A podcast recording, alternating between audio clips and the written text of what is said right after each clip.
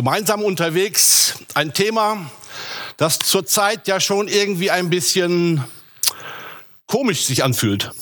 Man könnte denken, so eine Themenreihe passt doch jetzt gerade nicht in diese Zeit. Aber vielleicht ist es ja doch ein wichtiges Thema, gerade jetzt. Und die Frage ist ja, wie können wir Gemeinschaft leben? Eine sehr schöne Aufgabe ist es für mich im Moment, Besuche bei Gemeindegliedern zu machen. Meistens stehe ich nur draußen vor der Tür, aber diese 10 bis 15 Minuten Gespräche sind so wertvoll. Und es sind oft ganz großartige Begegnungen, wenn jemand sagt, aber du kannst nicht gehen, wir müssen noch miteinander beten. Bei manchen Senioren, die schon geimpft sind, kann ich auch wieder länger bleiben. Diese Begegnungen, auch manchmal nur diese kurzen Begegnungen, sind für mich ein großer Schatz geworden. Und ich habe unsere Gemeinde noch mal so viel besser kennen und schätzen gelernt. Ich habe das so in keiner Gemeinde bisher erlebt. Es gibt so viele Leute, die sich um andere kümmern und abseits von offiziellen Veranstaltungen und Gruppen Beziehungen leben. Und ich bin immer wieder erstaunt, wenn ich so zu Leuten komme, wer da ist oder zu wem die Kontakt haben und wo sie, von wem sie erzählen, wer sie bei, wer jemand bei irgendwelchen Aufgaben unterstützt oder wer für andere betet oder wer in großer Treue sich um jemanden kümmert, wer sich Gedanken macht, wie es jemandem gerade geht. Und ich könnte euch viele Namen nennen, die das so leben Gemeinschaft leben. Aber ich vermute, es wäre Ihnen gar nicht recht, wenn man das jetzt so öffentlich zelebriert. Das geschieht ja im Verborgenen. Das ist nicht so sichtbar. Und doch geschieht es. Und ich will sagen, das ist, das ist der eigentliche Kern der Gemeinde, wie wir miteinander umgehen. Im Neuen Testament ist Gemeinde Ekklesia, auch und Kirche übersetzt. Es ist die Gemeinschaft von Menschen, die Jesus in seine Nachfolge berufen hat. Es ist auch Gemeinde, wie sie sich nach außen darstellt, die Veranstaltungen und der, der Auftrag, den sie in der, dieser Welt äh, wahrnimmt. Und dieses Ekklesia, Gemeinde oder Kirche, wie man es formulieren könnte, ist in vier unterschiedliche Bereiche aufgeteilt. Und ich mag das eigentlich gar nicht, wenn man so mit theologischen Begriffen um sich wirft. Aber diese vier Begriffe sind ganz wesentlich. Sie schreiben das innere Wesen von christlicher Gemeinschaft. Und wir sehen die, gleich, äh, die Bilder gleich auch nochmal in der Folie. Da ist zunächst Liturgia, der Gottesdienst oder die Anbetung, die Anbetungsgemeinschaft. Liturgia oder Leiturgia, das ist gelebt, gefeierter Glaube.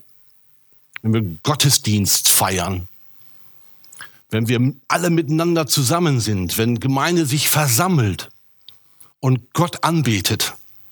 Ich glaube auch, das ist das, was wir ja im Moment fast am meisten vermissen. Dass wir gemeinsam Gottes Lob in dieser Welt einbringen dass wir Gottes Lob in die sichtbare und in die unsichtbare Welt singen, dass wir unsere Einheit als Gemeinde auch so erleben. Dann gibt es die Diakonia, die Dienstgemeinschaft. Diakonia, das ist der angewandte Glaube oder man kann auch sagen der tätige Glaube, der aktive Glaube, der Glaube, der sich zum anderen hinwendet, der Glaube, der den anderen im Blick hat und dem anderen dient. Und dann gibt es die Maturia. Von diesem Wort kommt ja auch das Wort Märtyrer. Und äh, das ist die Missionsgemeinschaft, die Zeugnisgemeinschaft. Mat Maturia ist der bezeugte Glaube wenn wir anderen Menschen bezeugen, dass wir an Jesus Christus glauben und was das für uns bedeutet und dass dieser Mensch auch Jesus kennenlernen kann. Und dann gibt es die Koinonia, die Lebensgemeinschaft. Koinonia, das ist der gelebte Glaube. Also diese Worte kommen sicher in der Zukunft immer noch mal wieder vor und die sind so wichtig. Die beschreiben diesen inneren Kern von Gemeinde. Heute geht es vor allen Dingen um Koinonia. Man könnte es auch mit Teilhabe übersetzen. Oder Teilhabe durch Gemeinschaft. Das ist die geistliche Gemeinschaft, das Innenleben, die Beziehungen, das, was man nicht auf den ersten Blick so sieht. Wie wir Leben miteinander teilen. Lebensgemeinschaft mit Christus und untereinander. Und Koinonia ist an keine Form gebunden, ist nicht einfach zu organisieren. Sie beschreibt eher das innere Wesen von Gemeinde. Und das habe ich vorhin schon gesagt, das geschieht, meistens im Verborgenen. Aber wenn es geschieht, ist es ein großer Segen. Und ich glaube, dass wir als Gemeinde gesegnet sind. Das hängt auch vor allen Dingen auch mit der Koinonia zusammen. Und es gerade gehört, ich glaube, diese vier Begriffe, dass wir Gott anbeten, dass wir gemeinsam vor Gott stehen, dass wir den Menschen dienen, dass wir Jesus bezeugen dass wir miteinander gemeinsam unterwegs sind, das ist ein starker Ausdruck von christlicher Gemeinschaft. Im Neuen Testament hört sich das dann so an. Liebt einander, seid Herz in herzlicher Liebe miteinander verbunden. Gegenseitige Achtung soll uns euer Zusammenleben äh, bestimmen. Seid einmütig untereinander. verurteilt euch nicht gegenseitig. Seid nicht neidisch aufeinander. Helft einander, eure Lasten zu tragen. Geht freundlich miteinander um. Seid mitfühlend und vergebt einander, wie auch Gott euch vergeben hat in Christus. Ermutigt einander mit Psalmen und Lobgesängen. Ordnet euch einander unter, ermahnt und ermutigt einander. Und weil wir auch füreinander verantwortlich sind, wollen wir uns gegenseitig dazu ein anspornen, einander Liebe zu erweisen und Gutes zu tun. Vor allem aber bringt einander eine tiefe und herzliche Liebe entgegen. Seid demütig, friedfertig und geduldig. Ertragt einander in Liebe. Bekennt einander eure Sünden und betet füreinander. Dienet einander. Seid untereinander gastfreundlich. Wow. Was für Aussagen über Gemeinschaft. Das klingt ja schon fast so ein bisschen wie Himmel auf Erden. Aber genau das ist es. Diese Gemeinschaft, wenn diese Gemeinschaft sich entfaltet, wenn sie sich entwickelt, wenn wir mit Jesus unterwegs sind und miteinander diesen Glauben an Jesus teilen und leben, dann geschieht das. Dann geschieht das. Eine zentrale Bibelstelle möchte ich noch etwas mehr in den Mittelpunkt rücken. Im Römerbrief schreibt Paulus ähm, auch verschiedene solche Begriffe. Einige waren auch aus dem Römerbrief, die ich vorgelesen habe. Und ich lese uns äh, Römer 15, 5 bis 7 vor. Denn von Gott kommt alle Ermutigung und alle Kraft, um durchzuhalten. Er helfe euch, Jesus Christus zum Maßstab eurer für euren Umgang miteinander zu nehmen und euch vom gemeinsamen Ziel bestimmen zu lassen. Gott möchte, dass ihr ihn alle einmütig und mit voller Übereinstimmung preist. Den Gott und Vater unseres Herrn Jesus Christus. Darum ehrt Gott, indem ihr einander annehmt, wie Christus euch angenommen hat. Die Gemeinde in Rom, an die Paulus diesen Brief schreibt, die steckt in einer echten tiefen Beziehungskrise. Die Situation zwischen Christen aus dem jüdischen Volk und den Christen aus anderen Nationen war ziemlich verfahren. Es gab unterschiedliche Überzeugungen, wie man leben sollte und so weiter. Und dann gab es gegenseitige Anklagen, Unterstellungen, Verallgemeinungen, Überheblichkeit, Streit und die feste Überzeugung von jedem Einzelnen, ich habe Recht. Kennen wir ja auch irgendwie. Und in dieser Situation ermahnt Paulus diese Christen in Rom, lehmt einander an, wie Christus euch angenommen hat. Christliche Gemeinschaft, das ist immer Gemeinschaft durch und in Christus. Neuen Testament ist das so ein, ein technischer, ein, ein, ein wichtiger Begriff. In Christus sein, mit ihm unterwegs sein, ganz eng mit ihm zusammenzuleben. Wir als Christen gehören in der Gemeinschaft zusammen, weil wir zu Jesus gehören. So wie Jesus uns begegnet, so sollen wir uns einander auch begegnen. Was für eine Herausforderung. Alles, was Christus uns geschenkt hat, geben wir weiter und wir teilen das. Vielleicht habt ihr es auch schon mal erlebt, dass ihr einen euch völlig fremden Menschen ähm, begegnet seid, getroffen habt, der auch an Jesus glaubt und es war gleich eine so unsichtbare Verbindung, eine besondere Verbindung da. Mir ist das jetzt neulich bei einem unserer Online-Hauskreise wieder aufgefallen. Die Leute, die jetzt sich zu diesem Online-Hauskreis angemeldet hatten, äh, kannten einander gar nicht, ja. Auch nochmal spannend. Man geht in eine Gemeinde, aber man kennt sich kaum und hat sich fast noch nie gesehen. Ähm, und, und trotzdem hatten wir recht bald eine sehr schöne, intensive Gemeinschaft. Wir haben noch nicht so viel voneinander gekannt.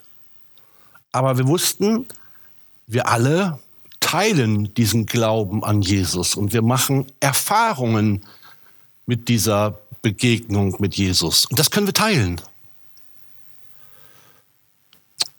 Eine wunderbare Dynamik hat sich in diesem Online-Hauskreis entwickelt, obwohl wir uns gar nicht präsenzmäßig sehen können.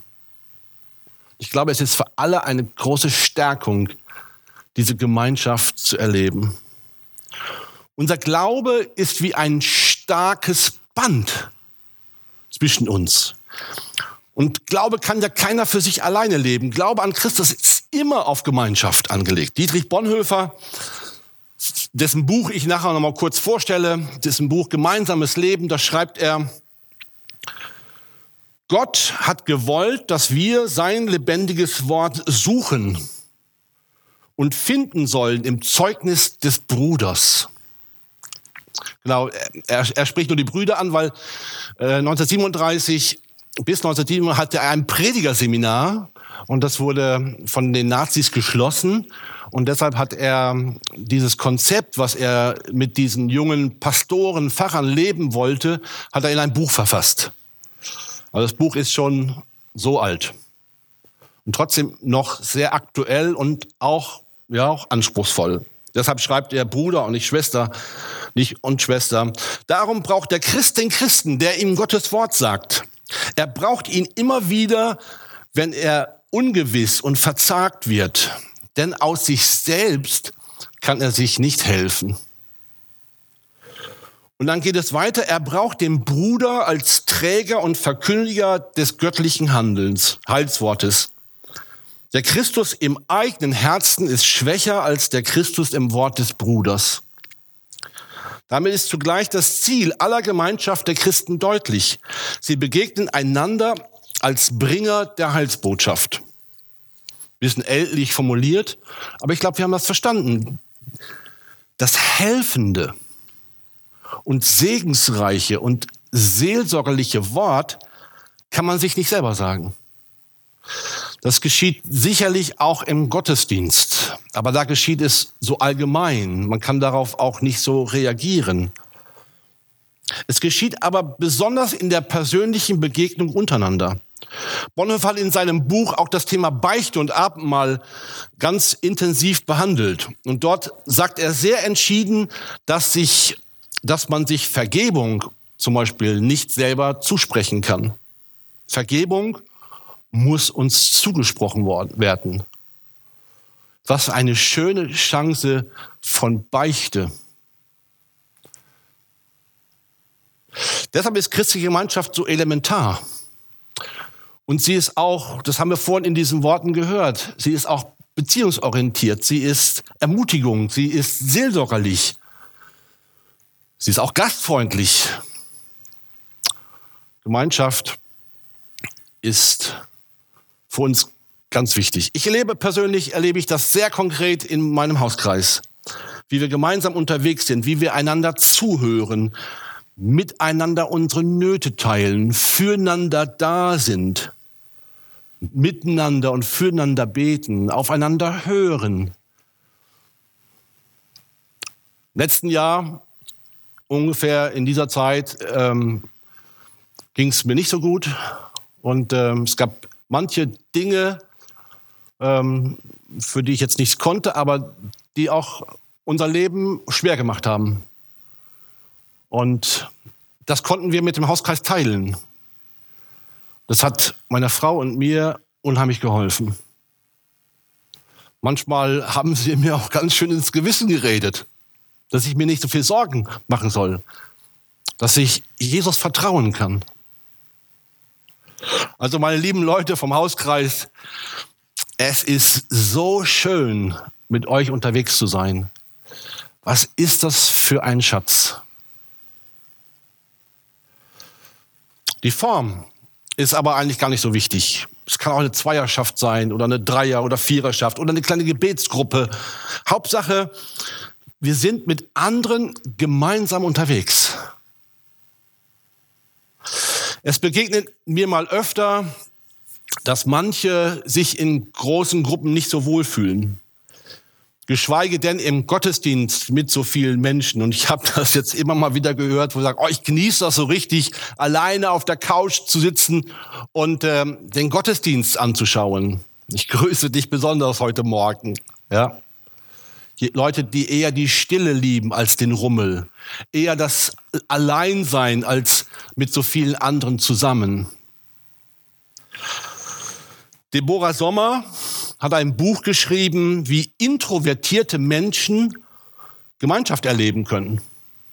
Oder auch, sie beschreibt erstmal, wie sie Gemeinschaft erleben. Wie es auch eine Spannung gibt zwischen Extrovertierten und Introvertierten. In der Mitte gibt es auch noch die Zentrovertierten. Ein sehr spannendes Buch. Für sie selbst beschreibt sie das, ist das Kaffeetrinken nach dem Gottesdienst ziemlich das Schlimmste, was sie sich vorstellen kann. Sie weiß nie, was sie mit den Leuten reden soll. Das mit dem Kaffeetrinken, wer mich ein bisschen kennt, kann ich natürlich überhaupt nicht verstehen. Und ich liebe es auch, mich unter die Leute zu mischen. Aber ihr Buch, Die leisen Weltveränderer, hat mir sehr stark geholfen, introvertierte Menschen besser zu verstehen und sie schätzen zu lernen. In unseren Begegnungen erleben wir ja auch so ganz unterschiedliche Dinge. Da gibt es so extrovertierte Menschen, da kommt man gar nicht zu Wort, ja. Die quatschen einem die, die Ohren voll. Und man hat den Eindruck, die haben überhaupt keine Antenne, Antenne dafür, mal zuzuhören. Es gibt so sehr aktive, beziehungsorientierte Leute, die Gastfreundschaft leben. Ja, die sich zehn Leute einladen, jetzt geht's gerade nicht, aber wenn es dann wieder geht und je mehr es sind, desto wohler fühlen sie sich. Und die rödeln und rühren und äh, genau. Und abends sind sie nicht kaputt, sondern sie sind erfüllt von diesen Begegnungen. Für introvertierte Menschen ist es so, dass Begegnungen sie schlauchen. Und ähm, dieser Anspruch, Christen sollen gastfreundlich sein, der macht eine Menge Druck. Aber es gibt vielleicht nicht nur extrovertierte Formen der Gastfreundschaft, sondern es gibt auch vielleicht introvertierte Formen der Gastfreundschaft.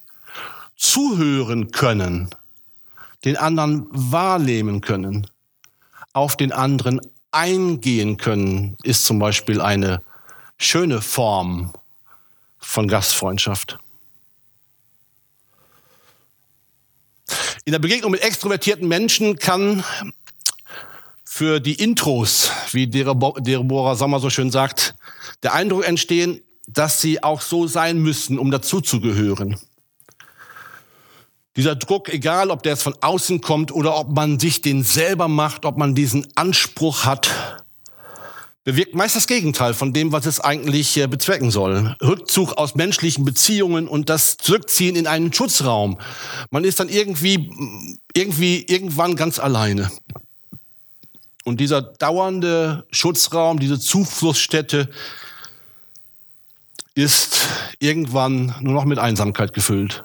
Und man fühlt sich auch nicht wohl. Auch introvertierte Menschen brauchen Gemeinschaft, brauchen andere Menschen, mit denen sie gemeinsam unterwegs sein können.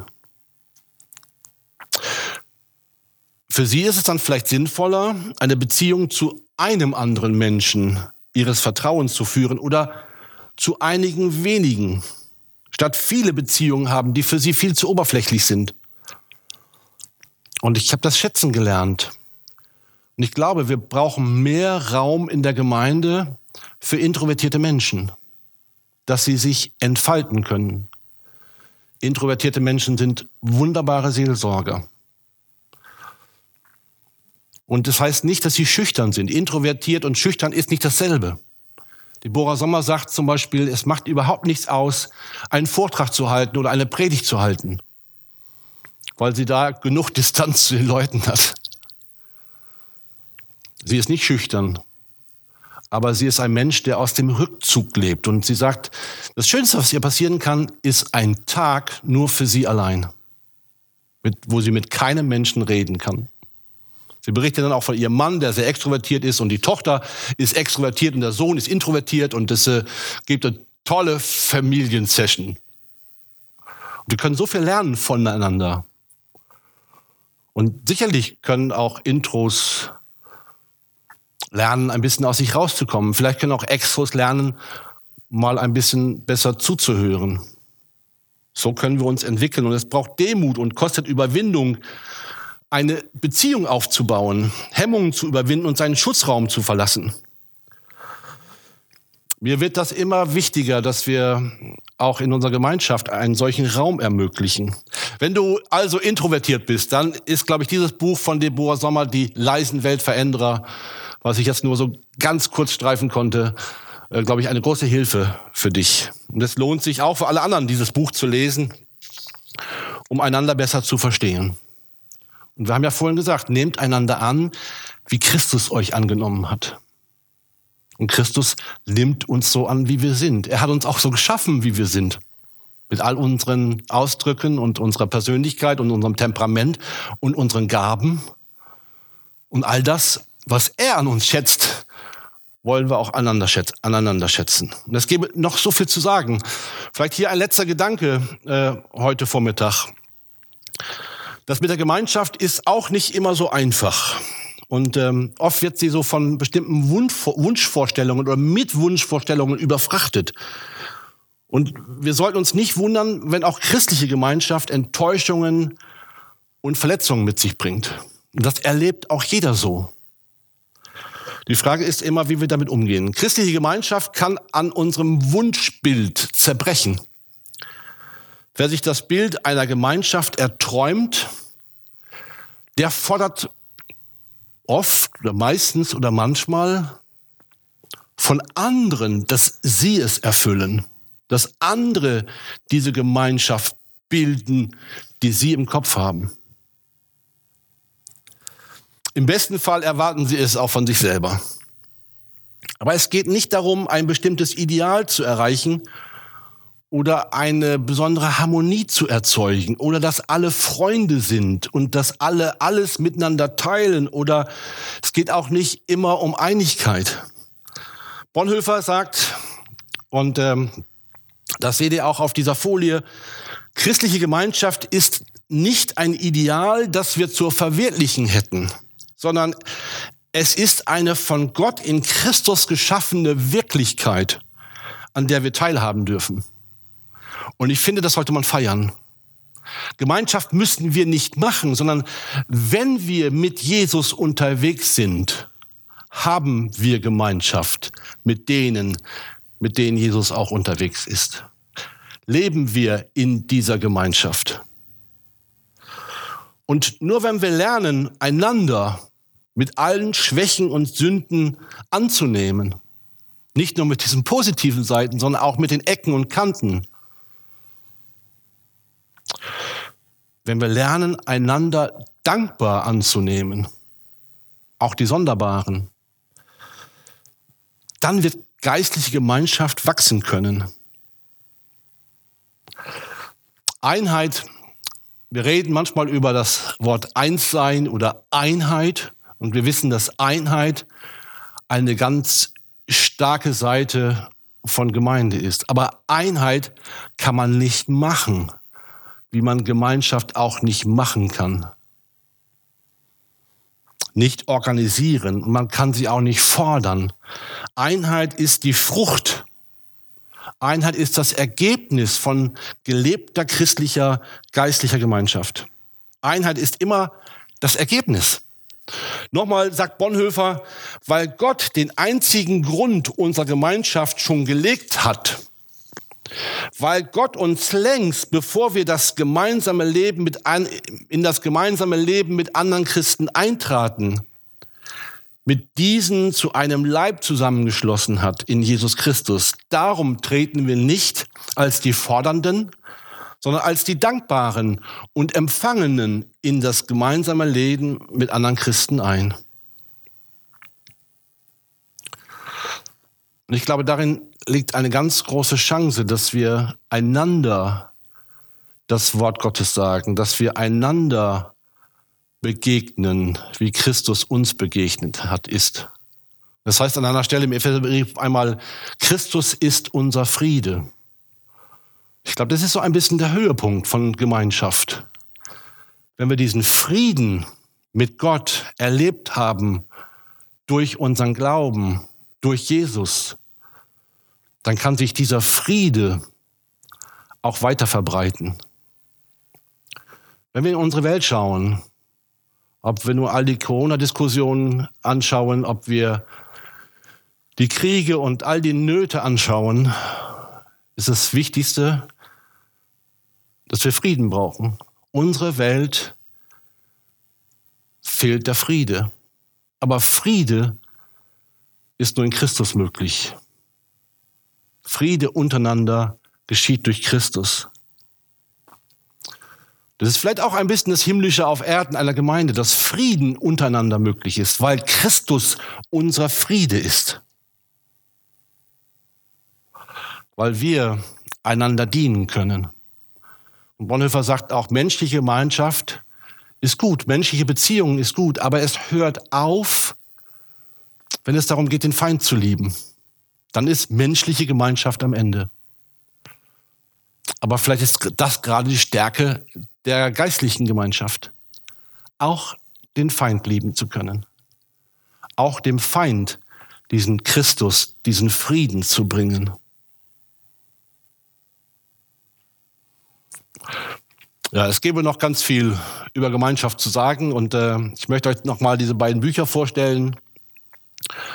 Einmal das Buch Gemeinsames Leben von Dietrich Bonhoeffer, ein Buch, das über 80 Jahre alt ist.